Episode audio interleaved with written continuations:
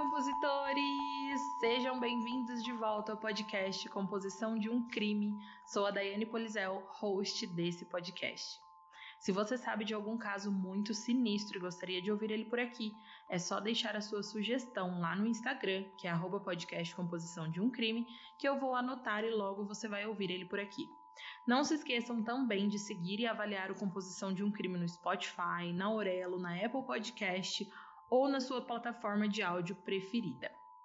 E lembrando vocês também que o Composição tem um plano de assinaturas, então se você apoiar o podcast pelo aplicativo Orelo, você terá episódios extras exclusivos. Inclusive, saiu um episódio extra no final do mês passado, um episódio muito misterioso que vocês têm que ouvir. Então, já corram lá no app da Aurelo e assinem, que na hora vocês já podem dar o play nesse episódio, né, que saiu e em todos os outros episódios extras já lançados até hoje. E vamos às desculpas do episódio, né? Gente, eu fiquei o mês passado todo sem postar episódio nenhum mas porque eu tava bem ruim, tá? Não foi porque eu não quis.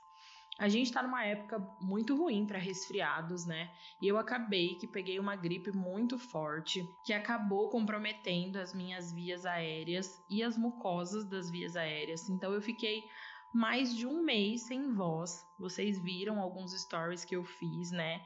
E foi real o mês todo daquele jeito. Eu acordava sem voz, ia dormir sem voz.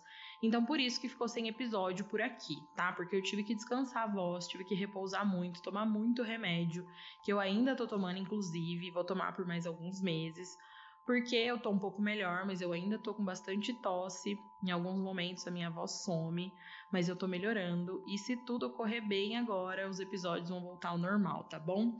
E no meio de tudo isso ainda, eu mudei de casa, a gente teve que mudar aqui, então foi mais poeira, rinite alérgica, tudo contribuindo para a voz sumir literalmente.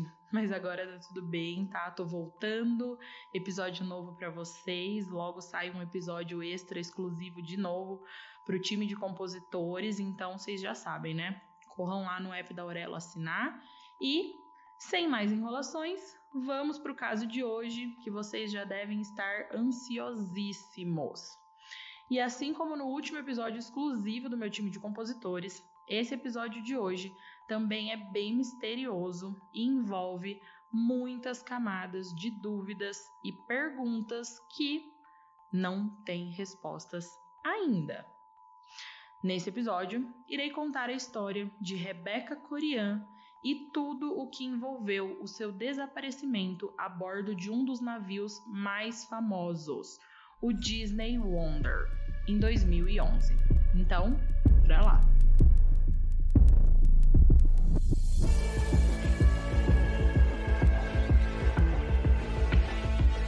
Se você está à procura de um podcast com uma pitada de humor e de morbidez, o Composição de um Crime é para você.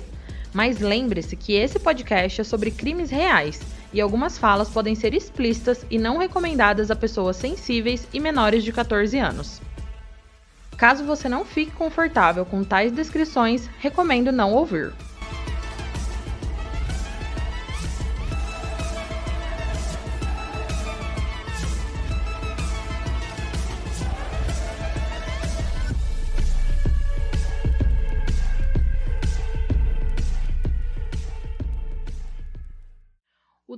Desaparecimento de Rebecca Corian é aqueles de alto nível que levantam várias perguntas.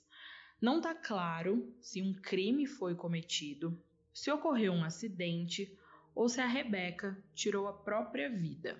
Isso vocês vão me contar lá no final do episódio, nos comentários das fotos desse episódio no Instagram, o que, que vocês acharam. Então, Prestem atenção no caso todo, para depois vocês me falarem qual dessas três opções vocês acham que aconteceu com a Rebeca. O último avistamento de Rebeca Corian, que tinha 24 anos, foi no início da manhã do dia 22 de março de 2011. Ela foi capturada no CCTV, que é um circuito interno de câmeras de segurança do navio de cruzeiro Disney Wonder, na sala da tripulação, ela estava visivelmente chateada e falando na linha telefônica interna, o que significa que a pessoa com que ela estava falando também devia estar dentro do navio. A Rebeca, que era membro da tripulação a bordo no navio, não chegou para o seu turno várias horas depois. E quando ela não pôde ser localizada em lugar nenhum a bordo, a busca foi estendida até a costa do Pacífico do México, que era onde o navio estava naquele momento. A sua família passou mais de uma década em busca de respostas. O que pode ter acontecido? Com quem ela estava falando na linha telefônica interna dos navios e por que ela estava tão chateada? Existe a possibilidade dela ainda estar tá viva? Ela foi vítima de um crime? Ou Rebeca poderia ter tomado a decisão devastadora de acabar com a própria vida? Acho que a primeira coisa que temos que refletir é: o que tem de tão interessante assim em navios que as pessoas tanto gostam? Claro que tem a grande variedade de comida, né, o entretenimento noturno, as atividades a bordo, sem falar que a cada dia praticamente você está num lugar diferente. Mas, em contrapartida, há os enjoos, a superlotação, as cabines minúsculas e o estresse de mal conhecer uma cidade e já ter que embarcar de novo para outra. Para alguns, os pensamentos de estar a quilômetros de distância da terra firme assusta, mas para outros, as vistas do oceano são pura felicidade. Mas tirando o que a gente gosta ou não, o quanto um cruzeiro é seguro. Muitas pessoas desaparecem todos os anos em cruzeiros e nem todas elas são encontradas vivas ou mortas, e a Rebeca é uma dessas pessoas.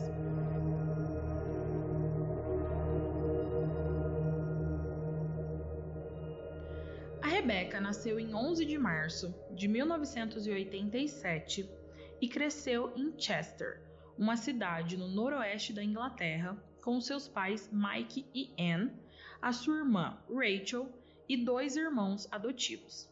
A Rebecca é descrita como uma pessoa divertida, com uma personalidade animada, super autoastral. E depois da universidade, onde ela estudou ciências do esporte, ela se inscreveu no Camp America e passou mais de dois meses nos Estados Unidos trabalhando com crianças num acampamento de verão. A Rebeca passou momentos maravilhosos lá e fez muitos amigos, desenvolvendo um amor por atividade ao ar livre e viagens. Ela adorava trabalhar com jovens e é por isso que se candidatou ao cargo de animadora infantil a bordo dos navios de cruzeiro da Disney e ficou emocionada quando foi escolhida entre milhares de candidatos. Após o seu contrato de quatro meses, ela voltou para casa por oito semanas e o seu segundo contrato foi a bordo do Disney Wonder, com sede nas Bahamas. O Disney Wonder, de propriedade da Disney Cruise Lines, tem 11 decks públicos e pode acomodar 2.400 pessoas, né, 2.400 passageiros, em 275 cabines, com uma tripulação de aproximadamente 950 pessoas. Então pensem, né? São quase 4 mil pessoas aí dentro de um navio. Em 2011, ano que esse caso aconteceu, o Disney Wonder navegou uma variedade de rotas que incluíam paradas no Alasca, na Riviera Mexicana, no Havaí, no Caribe e até passagens pelo Canal do Panamá. A Rebeca embarcou nesse navio né, pela primeira vez em junho de 2010. Lá, nessa primeira vez, ela conheceu uma mulher chamada Tracy Medley, que era outra integrante da equipe de atividade juvenil. E as duas se sentiram atraídas uma pela outra instantaneamente e se tornaram inseparáveis. Porém, a Tracy já tinha um namorado, o Devin Hyde, que também trabalhava no cruzeiro, mas nessa época estava de licença em terra quando a Rebeca se juntou à tripulação e por quase dois meses as duas se aproximaram muito e acabaram se apaixonando. Bom, gente, depois das duas manterem um relacionamento ali, né, no navio, por alguns meses, o avô da Rebeca faleceu e ela teve que desembarcar e ficou algumas semanas longe do navio. Semanas essa que a Tracy ficou com seu namorado novamente, o Devon, que acabou retornando para o navio bem na época que a Rebecca saiu do navio para ir ficar ali com a família quando o avô faleceu. E no início de fevereiro de 2011, a Rebecca retorna ao trabalho no navio. Porém, ela ficou lá algumas semanas sem perceber nada, até que no dia 17 de março, depois de uma festa da tripulação, ela viu Tracy, que achava, né, ela achava que a Tracy era sua namorada, mas ela viu a Tracy indo se esconder numa cabine para fazer sexo com o Devon. A Rebecca então ficou arrasada ao presenciar isso e acusou a Tracy de usá-la para experimentar a sua sexualidade e ela ameaçou deixar o navio. Duas noites depois, a Tracy disse, né, posteriormente, que a Rebecca falou que queria se jogar do navio, mas não teve forças. Porém, isso é o que a Tracy conta, né? A gente não sabe se essa fala da Rebecca realmente aconteceu. Porém, gente, aquele era o trabalho da Rebecca, né? Que ela gostava muito. Então, após alguns dias, as coisas se acalmaram, ela foi entendendo, e em 21 de março de 2011, quatro dias após essa festa, a Rebeca enviou uma mensagem para os seus pais via Facebook para dizer que o navio tinha saído de Los Angeles e estava indo para o México e que ela ligaria para eles no dia seguinte. Há algumas discrepâncias ali nas informações que eu encontrei, porque algumas dizem que essa mensagem foi enviada no dia 21 e outras dizem que foi enviada no dia 22. Porém, eu acredito que isso seja devido somente ao fuso horário, né? Então eu vou manter aqui a versão oficial dos relatórios policiais de lá, que dizem que ela enviou essa mensagem no dia 21 para os pais dela, tá bom? Bom, mas naquela, naquela tarde, né? Mais tarde, quer dizer, naquele mesmo dia, testemunhas oculares viram Rebeca agindo normalmente e de bom humor durante uma festa da tripulação, parecendo que estava tudo bem e que nada tinha acontecido. E agora, segundo Tracy, novamente, em algumas entrevistas que ela deu após todo o ocorrido, ela e a Rebecca, ela disse, né, que ela e a Rebecca voltaram para a cabine do Devon e lá a Rebecca iniciou uma pegação com os dois. A Tracy relatou que a Rebecca começou a beijar o Devon e depois a beijar ela mesma, e que a Rebecca ficou alternando entre os dois até que ela entrou no banheiro com o Devon. Porém, após algum tempo, o homem saiu do banheiro e começou a beijar a Tracy. E a Tracy disse que nessa hora alguma coisa ali na Rebecca mudou, que era como se enquanto ela estava com os dois estava tudo bem, mas a partir do momento que os dois estavam sem ela, algo estava errado. Ela disse que a Rebecca ficou olhando para os dois como se tivesse sendo ali uma terceira pessoa deslocada naquela situação. A Tracy então relatou que a Rebecca deixou os dois na cabine e entrou no banheiro para tomar banho, e que depois disse que ia sair para dar uma volta. A Tracy então disse que ela dormiu e que acordou no outro dia e a porta ainda estava trancada, como se a Rebecca não tivesse voltado para a cabine. A Tracy estima que viu a Rebecca pela última vez, né, nessa vez saindo da cabine, do Devon às 5h40 do dia 22 de março de 2011, na madrugada, né? Do, da, na madrugada do dia 22, 5 horas e 40 da manhã. E quando ela acordou, ela não conseguiu encontrar a amiga, então ela alertou um gerente que começou a procurar e ficou claro que a Rebeca não estava a bordo. Às 5h45 dessa madrugada, apenas 5 minutos depois de deixar a cabine do Devon, de acordo com a Tracy, as imagens da CCTV capturaram a Rebeca visivelmente angustiada numa área de tripulação usando um telefone interno. O que significa que a pessoa com que ela estava falando também estava a bordo no navio. Ela parecia estar tá vestindo roupas masculinas que eram muito grandes para ela. E na filmagem aparece um jovem membro da equipe se aproximando dela, e ele apareceu para perguntar se estava tudo bem, ao que dá a entender que ela responde que sim, que tá tudo bem e se afasta. E a Rebeca mais tarde não apareceu para o seu turno no trabalho. Às 9 horas da manhã desse dia, no horário do Pacífico, O Disney Wonder estava na costa do México, com destino a Puerto Vallarta e Cabo São Luca. E a Rebeca tinha perdido o início do seu turno. Ela não estava no quarto, no quarto dela, ou em qualquer outro lugar do navio e não respondeu às mensagens de sistema do navio. Uma revisão das imagens né, das câmeras de segurança encontrou aquele avistamento dela às 5h45 da manhã. E um relato inicial não verificado, supostamente de outro membro da tripulação, mas que ninguém foi verificar para ver se é verdade, essa pessoa que deu esse relato alegou que viu a Rebeca cair no mar às 3 horas da manhã, quase 3 horas antes, né, do último avistamento dela.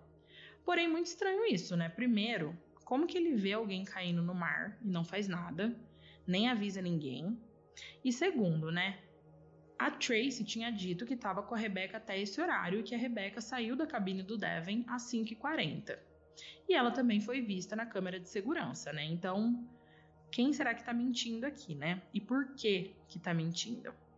Bom, a tripulação vasculhou o navio, não encontraram nem sinal da Rebeca. A única coisa fora do normal que eles encontraram foi um par de chinelos no deck 5, que eram o deck das piscinas da tripulação.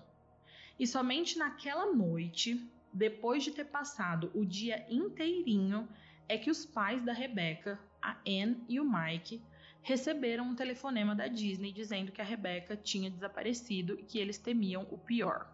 Os dois, né, abalados, imediatamente combinaram de voar para conhecer o navio, tudo isso pago pela Disney. E eles estavam esperando se encontrar com o FBI e outros departamentos oficiais dos Estados Unidos para essa investigação, né? No entanto, não foi isso que aconteceu. Quando eles chegaram em Los Angeles, que era o destino final do navio, eles descobriram que nenhuma organização americana se envolveria.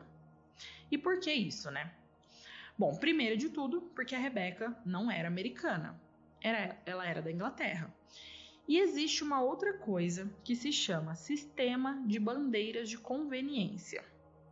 Isso significa que os navios nem sempre estão registrados nos seus países de origem, muitas vezes para fins fiscais. E então, caso algum crime aconteça nesse navio, cabe à nação de bandeira de conveniência investigar. Então, embora a Disney seja uma empresa americana, muitos dos seus navios de cruzeiro são registrados em outros países. E a jurisdição nacional só se estende até 24 milhas além da costa. Então, quando o navio cruza as primeiras 24 milhas longe da costa do seu país, começa a valer a lei do país cuja a bandeira do navio está registrado. E o Disney Wonder estava registrado nas Bahamas. Porém, só para lembrar que, né, a Rebecca era da Inglaterra, então por isso que o FBI não iria investigar.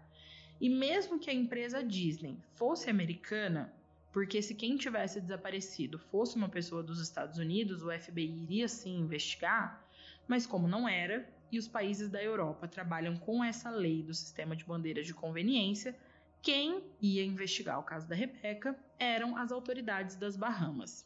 Será que ficou confuso isso? Acho que não, né, gente? Vocês entenderam, né? Por mais que um cruzeiro seja de um país, ele pode ser registrado em outro país. E aí é esse outro país que vai fazer a investigação. É basicamente isso, tá? As Bahamas, então, enviaram o superintendente da polícia Paul Rowe para investigar o caso da Rebecca. Ele voou de Nassau a 1.500 milhas do navio para realizar uma investigação forense e entrevistar os mais de 3 mil passageiros e tripulantes. Porém, e esse é um porém gigantesco, ele foi entrar e conhecer o navio somente três dias após o desaparecimento da Rebeca, quando o navio atracou em Los Angeles, sendo que eles foram perceber o sumiço dela, o navio estava passando pelo México. E só comentando, né? A Marinha dos Estados Unidos e a Guarda Costeira do México fizeram sim buscas nas águas ali em volta do navio quando eles perceberam que a Rebeca não estava lá. Entretanto, nenhuma dessas agências conduziram investigação por conta do sistema de bandeiras de conveniência. Mas bom, voltando, né? Apenas esse detetive foi designado ao caso da Rebeca, o que é bizarro, né? Se fosse uma investigação em terra, teriam milhares de detetives. Mas não é tão bizarro quanto esse detetive que passou apenas um dia a bordo do navio e falou com seis dos 950 tripulantes e não falou com nenhum dos mais de 2.400 passageiros. Vocês têm noção? Ele tinha mais de 3 mil pessoas para investigar e para conversar e ele falou com seis pessoas. Que investigação é essa, né? Bom, os pais de Rebecca foram levados para Los Angeles para conhecer o navio quando ele retornasse ao porto. Eles queriam falar com o capitão e com o detetive, porque eles estavam desesperados e queriam saber o que tinha acontecido com a sua filha desaparecida. Mas, de acordo com os pais, eles receberam um tratamento bizarro da Disney, dizendo que tudo tinha sido encenado pela empresa. Eles foram levados em um carro com janelas escurecidas para a entrada traseira dos barcos, enquanto os passageiros estavam felizes desembarcando pela frente do barco. Lá dentro do navio, eles foram levados à sala de câmeras de segurança, onde foi mostrado a eles as imagens da Rebeca viva. E também eles foram levados para falar com a pessoa que a Rebeca supostamente falou naquela noite no telefone. O capitão e o detetive disseram a eles que acreditavam que a Rebeca tinha sido arrastada ao mar por uma onda gigantesca enquanto ela estava no deck 5, que era o deck da piscina da tripulação. Em algum momento ali entre as 6 da manhã e as 9 da manhã, que foi após ela ter sido vista na câmera de segurança e antes dela ter sido notada, né, de, de notarem que ela sumiu. Os pais da Rebeca estavam tão cansados da viagem e tão exaustos com a enxurrada de informações que eles nem estavam conseguindo pensar muito sobre, né? Eles nem estavam entendendo o que, que, eles precisavam perguntar, o que, que eles precisavam saber. Eles estavam muito cansados. Então eles acharam que eles poderiam ir descansar um pouco e que depois eles teriam outras oportunidades de conversar com o capitão, com o detetive, né? E até mesmo que haveria algum tipo de investigação forense no navio. Mas eles não podiam estar mais enganados. Aquela foi a única oportunidade que eles tiveram de ter alguma resposta. Porque no dia seguinte o navio embarcou novos passageiros, o detetive voltou para os Bahamas e a família ficou sozinha, sem assistência nenhuma. Eles nunca receberam um relatório oficial da Disney ou do detetive falando qualquer coisa sobre a investigação.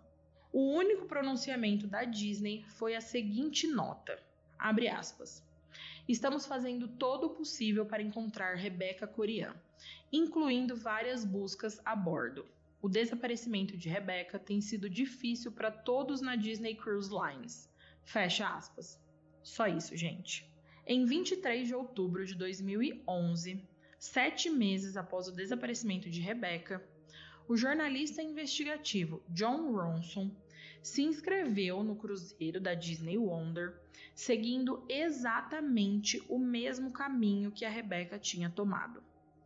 Logo depois que o navio partiu, ele começou a conversar com um garçom e perguntou como era trabalhar no navio. O garçom respondeu que tudo era sobre o show, que eles estão em constante exibição, seja garçom, faxineiro, ajudante de conversa, etc. O jornalista então perguntou se ele estava a bordo quando a Rebeca desapareceu. E esse jornalista relatou que o garçom ficou super incomodado, que ele ficou em silêncio por um tempo e disse que não aconteceu nada e que essa era a resposta que ele deveria dar. Bem bizarro, né? E, gente, isso já é sinistro o suficiente, né? O cara não tinha nem liberdade para falar sobre isso e ele tinha medo, né? Isso ficou claro. Mas enfim, alguns dias depois, enquanto explorava o navio, John decidiu que o único lugar em que sentiu que a Rebeca poderia ter caído era a pista de jogging no deck 4, porque era o único lugar em que as grades eram baixas o suficiente. No entanto, ele viu quatro câmeras de segurança daquela CCTV cobrindo cada centímetro do convés.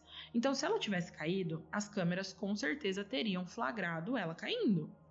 Ele se aproximou de outro membro da tripulação que estava invernizando o convés e sugeriu que a Rebeca tinha caído daquele convés. Porém, aquele funcionário disse que não, que ela tinha caído do convés 5 e que o John deveria ir até o convés 10 e olhar para baixo, que ele veria de onde ela caiu. Porque lembram, né, que eu falei que o convés 5 era o convés da tripulação, então os passageiros não tinham acesso. O John então fez o que o homem sugeriu e notou que no Convés 5 não tinha vista para o oceano, porque as grades de aço eram muito altas. E na opinião dele, né, do John, do jornalista, não tinha como alguém cair acidentalmente dali. Outro membro da equipe disse algo muito intrigante para esse jornalista. A pessoa disse que aquele telefonema que ela deu foi gravado e que tudo dentro do navio era gravado, e que há câmeras de seguranças em todos os lugares e que provavelmente a Disney tem a fita do que aconteceu com a Rebecca. O John, né, o jornalista, ele conversou com vários outros membros da equipe durante a sua viagem, mas ninguém disse nada sobre Rebecca, além da sua personalidade, ser alegre, otimista, tals, características que acabaram a levando para o trabalho na Disney em primeiro lugar. Um amigo dela disse que a Rebeca era uma garota legal e quieta com uma tristeza subjacente. E o John, quando voltou para o Reino Unido, falou com os pais de Rebeca e disse que era uma pena que ele não tivesse conseguido falar com nenhum dos amigos íntimos da Rebeca a bordo do navio, mas por uma surpresa, naquela mesma noite, ele recebeu um telefonema de um dos amigos da Rebeca do Disney Wonder que os pais da Rebeca conseguiram contactar e pediram para esse amigo entrar em contato com o John. O John então fez uma entrevista completa com essa pessoa e eu vou ler para vocês algumas partes dessa conversa que foi publicada pelo John posteriormente. O John pergunta a uma mulher chamada Melissa quando foi a última vez que ela viu a Rebeca. E ela respondia, né? Ela respondeu que havia sido às 11 horas da noite anterior, que a Rebeca estava tirando os cílios postiços dela no corredor secreto, que era abaixo do convés do navio onde haviam festas da tripulação. Lá ela disse que a Rebeca perguntou se ela ia numa festa, e ela disse que sim, mas que acabou não indo, e que essa foi a última conversa e a última vez que ela viu a Rebeca. Essa amiga ainda diz que a Rebeca era uma explosão de energia, que amava a vida, que era uma das suas melhores amigas. O John então pergunta sobre a briga com a Tracy, e essa amiga confirmou, dizendo que ela estava nesse relacionamento e que foi muito intenso e problemático. O John então pergunta a ela se ela acha que aquele telefonema que a Rebecca né, foi capturada pela câmera dando era sobre isso, sobre essa briga. E a amiga diz, né, que ela não consegue pensar em nenhum outro motivo para Rebeca ter ficado tão chateada e vagando sozinha pelo navio às 6 horas da manhã. A Melissa, nessa entrevista, também contou algumas coisas estranhas sobre a empresa Disney. Ela disse que depois que a Rebeca desapareceu, a Disney fez uma pequena cerimônia. Eles colocaram flores na parede ao lado da piscina da tripulação né, no deck 5, que era onde eles achavam que ela tinha saltado, caído, tal. Mas eles não disseram nada disso para ninguém. Eles simplesmente colocaram as flores no chão e se recusaram a responder qualquer pergunta para a tripulação. O John então diz que ele pensava, né, que a Disney sabia que a Rebecca tinha estado lá naquele local porque eles encontraram o seu chinelo. Lembram que eu falei que eles encontraram um chinelo no deck 5? Porém, a Melissa diz que não, que aquele não era o chinelo da Rebeca, que era vários números maiores que o pé da Rebeca, que eles não eram o estilo da Rebeca, que ela nunca tinha visto a Rebeca usar aqueles chinelos e que aqueles chinelos tinham uma inscrição de número de cabine que não era a cabine que a Rebeca dormia. Ela ainda disse que foi muito estranho a Disney nem perguntar para ela ou para Tracy ou para algum amigo da Rebecca para identificar se aquele era mesmo o chinelo dela, né? Mas que eles só colocaram o chinelo no quarto da Rebecca e fingiram que era dela. A Melissa ainda diz o seguinte numa parte da entrevista, abre aspas. A Disney jura que nos contaram tudo o que sabem, ou seja, que não sabem de nada. Mas a maioria de nós pensa besteira. Alguém deve saber alguma coisa. Alguém está encobrindo algo. Fecha aspas. Essa amiga ainda tem uma teoria. Ela diz que tem um parapeito no deck 5 que a Rebeca pode ter ido mas que era proibido, porque esse parapeito era perigoso e tinha um risco de cair de lá. E por isso que lá no deck 5 tinham segurança o tempo todo e tinha câmeras filmando aquele local o tempo todo. E que se elas tentasse mesmo ir lá, com certeza ela ia ser barrado.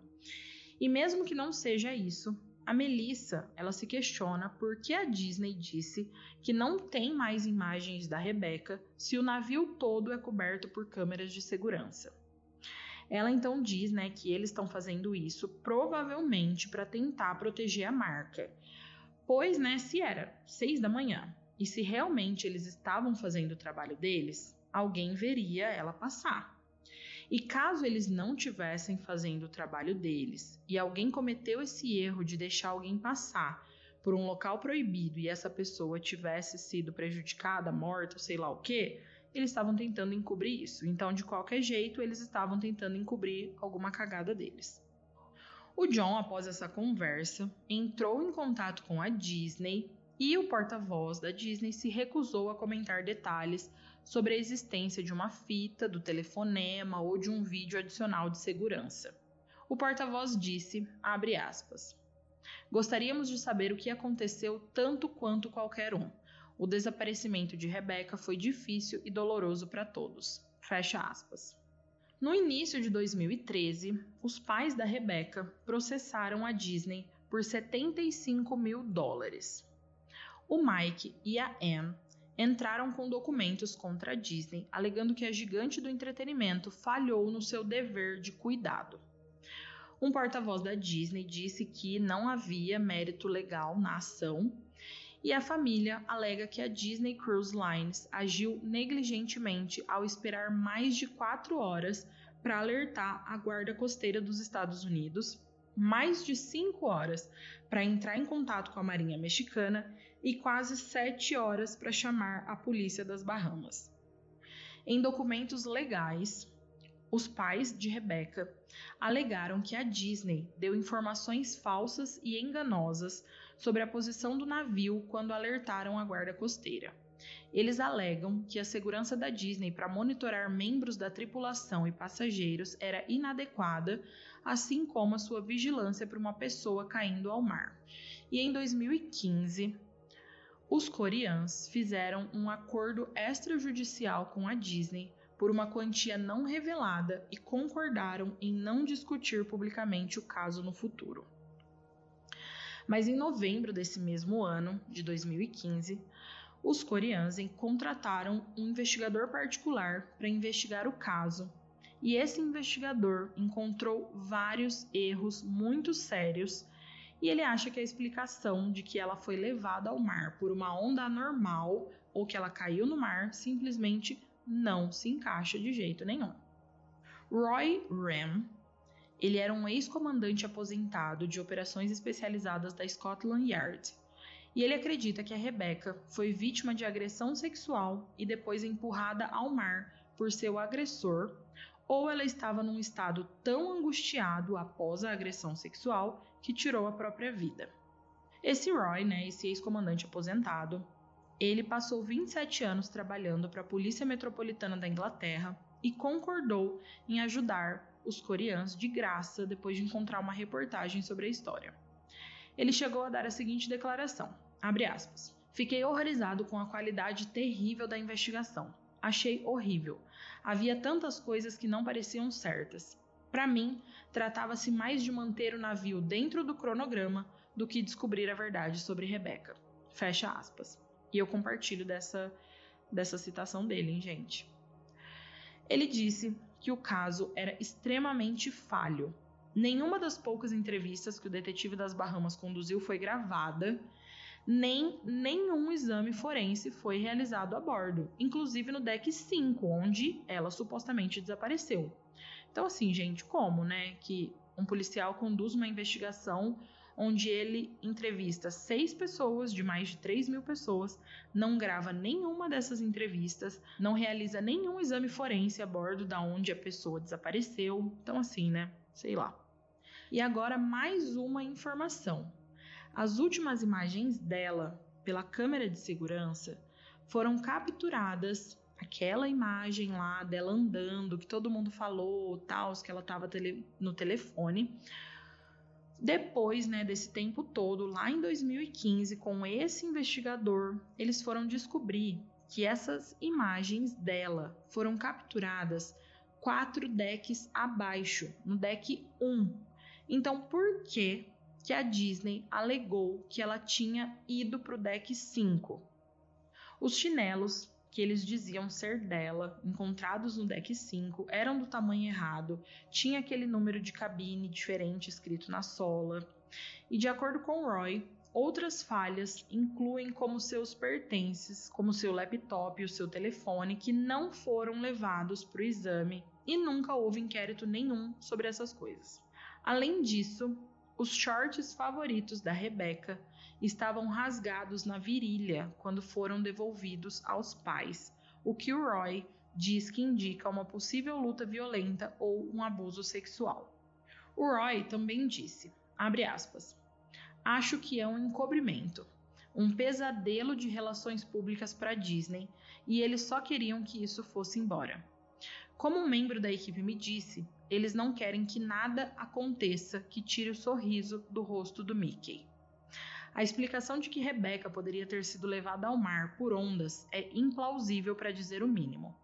Não havia mares tempestuosos relatados na época e a onda teria de ser gigantesca, e isso teria sido sentido em todo o navio. Teria de ter sido registrado no diário do navio. Fecha aspas. Além de tudo isso, ele também diz que há sérias perguntas a serem feitas sobre por que o navio não voltou para procurar a Rebeca depois que ela foi dada como desaparecida por não ter, por não ter comparecido ao seu trabalho às 9 horas da manhã? Bom, levou seis anos para a namorada, à época, né, da Rebeca, a Tracy, falar com os repórteres e contar o seu lado da história. Para algumas pessoas, inclusive para mim, isso é tempo demais, não é, compositores? Seis anos para dar uma declaração? Mas enfim, né? Ela até disse que nunca tinha prestado uma declaração completa sobre o caso que havia acontecido, sobre tudo que tinha acontecido naquela noite, nem mesmo para a polícia. Bizarro! Mas então o que ela tinha para dizer agora, depois de seis anos, né? Bom, eu vou falar aqui alguns trechos das notícias que eu encontrei e já se preparem. Namorada da funcionária desaparecida do navio Disney Cruise quebra o silêncio de seis anos para alegar que a amante usou drogas e pensou em suicídio.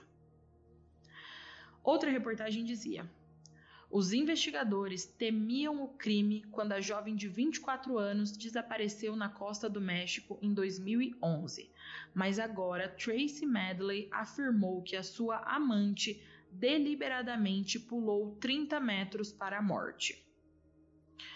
Mas uma outra reportagem dizia: a última pessoa a ver Rebecca Corian, que desapareceu de um navio de cruzeiro da Disney, alega que ela estava com problemas, usou drogas e pensou em pular do mar. Bom, nessas reportagens, né, a Tracy diz que a imagem que a família tentava passar da Rebeca era totalmente mentirosa, que a Rebeca não era aquela pessoa alegre que todo mundo dizia, que ela tinha problemas com drogas, que ela já tinha falado de pular do navio várias vezes. E ela ainda disse que ficou em silêncio todos aqueles anos para não prejudicar a imagem da Rebeca, mas que agora ela precisava falar algo para limpar o seu próprio nome, porque ela tinha um marido, uma filha, e ela não queria que as pessoas pensassem algo ruim sobre ela. Eu, particularmente, achei essa entrevista bem estranha, especialmente pelo fato de ter demorado seis anos para isso acontecer, né? Mas enfim, parece que é improvável que a gente vá descobrir a verdade sobre o que aconteceu com a Rebeca, a menos, é claro, que alguém se apresente e conte às autoridades o que sabe. O que podemos dizer com certeza é que Rebeca não estava no barco. Então, ela estava no mar, né? E a partir disso, duas grandes questões se abrem. Como ela foi parar no mar e por que isso aconteceu? A explicação da Disney é que, após o telefone da Rebeca às 5h45, que mostrou que ela estava ali, obviamente, chateada, ela subiu no deck 5 para limpar a cabeça mas foi levada por uma onda gigantesca. Pode ser isso? A explicação poderia ser assim tão simples. Ela estava lá e no minuto foi embora e acabou. Fim da história? É possível, mas eu acho improvável. Uma onda teria que ser muito grande para derrubar a Rebeca de lá e outras pessoas teriam percebido isso, né? Até mesmo os seguranças ou as câmeras de segurança iam ter visto uma onda varrer uma pessoa para dentro do mar. E falando em câmeras, algo que a Disney tentou encobrir foi o fato da última filmagem da Rebeca ter sido feita no primeiro andar e não no quinto, onde eles disseram que foi onde ela desapareceu. Então ela teria que ser flagrada nas câmeras da escada ou dos elevadores indo até o quinto andar para o deck 5. E eles falaram que não, que não existia essas filmagens, que a última filmagem era aquela filmagem dela chateada. Então, como ela foi do deck 1 ao deck 5? Outra explicação foi dada por um membro da equipe que não quis ter o seu nome divulgado. Ele disse que viu a Rebeca pular do navio às 3 horas da madrugada Porém, se isso for verdade, por que, que ele não deu o alarme imediatamente? Isso significa que o cara tá mentindo ou que a filmagem da Disney é totalmente falsa e ocorreu em outro momento. E agora? Outra explicação ainda é que ela possivelmente estaria viva, porque poucas semanas depois do seu desaparecimento, os seus pais notaram atividade em um dos seus cartões de crédito. Será que alguém poderia estar segurando ela contra a vontade e usando seus cartões sem sua permissão? Ou alguém roubou o cartão de crédito dela antes dela desaparecer? O pai da Rebeca disse que o banco estava investigando na época, mas até hoje eu não consegui achar informação nenhuma se eles descobriram quem estava usando, se roubaram, o que, que aconteceu. Então, essa informação do cartão não consegui encontrar, então provavelmente não foi nada demais, né? Por senão ia ter saído em todas as notícias. Outra explicação seria a de que ela queria fugir. Os seus pais não acreditam que ela fugiria para começar uma nova vida em outro lugar, especialmente sem que eles soubessem. No entanto, seu cartão de crédito estava sendo usado, né, e poderia indicar que ela ainda estava viva. Além disso, alguém mudou a senha da conta do Facebook dela algum tempinho depois do seu desaparecimento. Será que era ela? Ou um dos seus amigos teve acesso à conta dela do Facebook? Ela poderia ter conseguido sair do navio sem que ninguém soubesse? Essa explicação ainda é reforçada quando os pais da Rebeca recebem um e-mail de uma pessoa que jura que viu a Rebeca em Veneza com um homem de cabelos escuros, e essa pessoa disse que tinha 85% de certeza que era a Rebeca. Porém, eu não achei se essa foi uma linha investigada ou não pela polícia, então realmente eu não sei. Mas como não, é, não há nada mais sobre isso, assim como o cartão, eu acredito que também não seja verdade, não seja a Rebeca. Outra explicação é de que ela realmente se jogou no mar. A Tracy dizia que esse era o cenário mais provável. Porém, a, a Melissa, né, aquela amiga da Rebeca, que o, o repórter entrevistou, dizia que isso era totalmente improvável. Eu acho que ela poderia sim ter feito isso, mas se ela tivesse feito, haveriam filmagens dela indo até algum lugar e se jogando. Alguém teria visto alguma coisa, alguma câmera filmaria.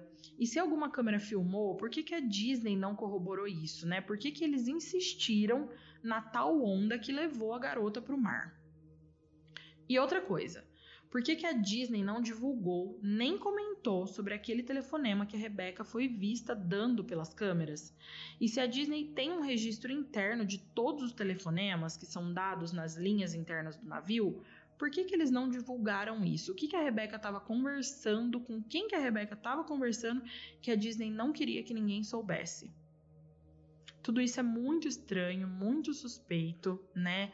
Tem o fato do short, do possível abuso que o investigador particular relatou, que eu acredito que pode sim ter alguma coisa a ver, né? E eu tenho mais perguntas do que respostas. Por que, que a Disney tentou passar a imagem de que o telefonema de Rebecca tinha sido feito no quinto andar se ele foi filmado no primeiro andar? Por que, que eles acreditam que a Rebecca tinha sido levada por uma onda no quinto andar? Se for só pelo chinelo que eles encontraram, é muita sacanagem, né? Porque o chinelo nem era dela. Por que não haviam mais imagens das câmeras de segurança da Rebeca daquela noite, considerando que cada centímetro do navio era coberto por câmeras? Por que, que tão poucos passageiros e tripulantes foram questionados? Dos mais de 950 tripulantes e 2.400 passageiros, apenas seis pessoas foram interrogadas. Por que, que a polícia britânica também nunca investigou isso se a Rebeca era uma cidadã britânica? Quem que mudou a senha do Facebook da Rebeca? Quem usou o cartão de crédito dela?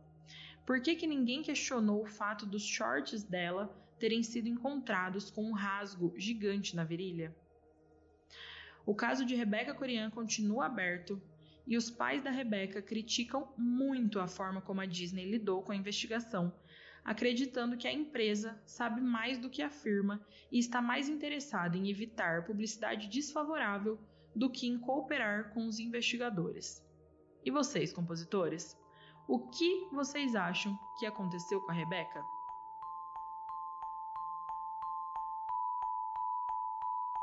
Compositores, o caso de hoje chegou ao fim. E aí? Me contem. Contem tudo, todas as teorias, tudo o que vocês acham. E não se esqueçam de ir lá no Instagram, na postagem desse episódio, contar para mim se vocês já conheciam esse caso ou não. Eu acho que é um caso que a maioria de vocês não vai conhecer. Não se esqueçam também de seguir e avaliar a composição no Spotify, na Orelo, na Apple Podcast ou na sua plataforma de áudio preferida. Isso me ajuda muito. E compositores, até o próximo crime.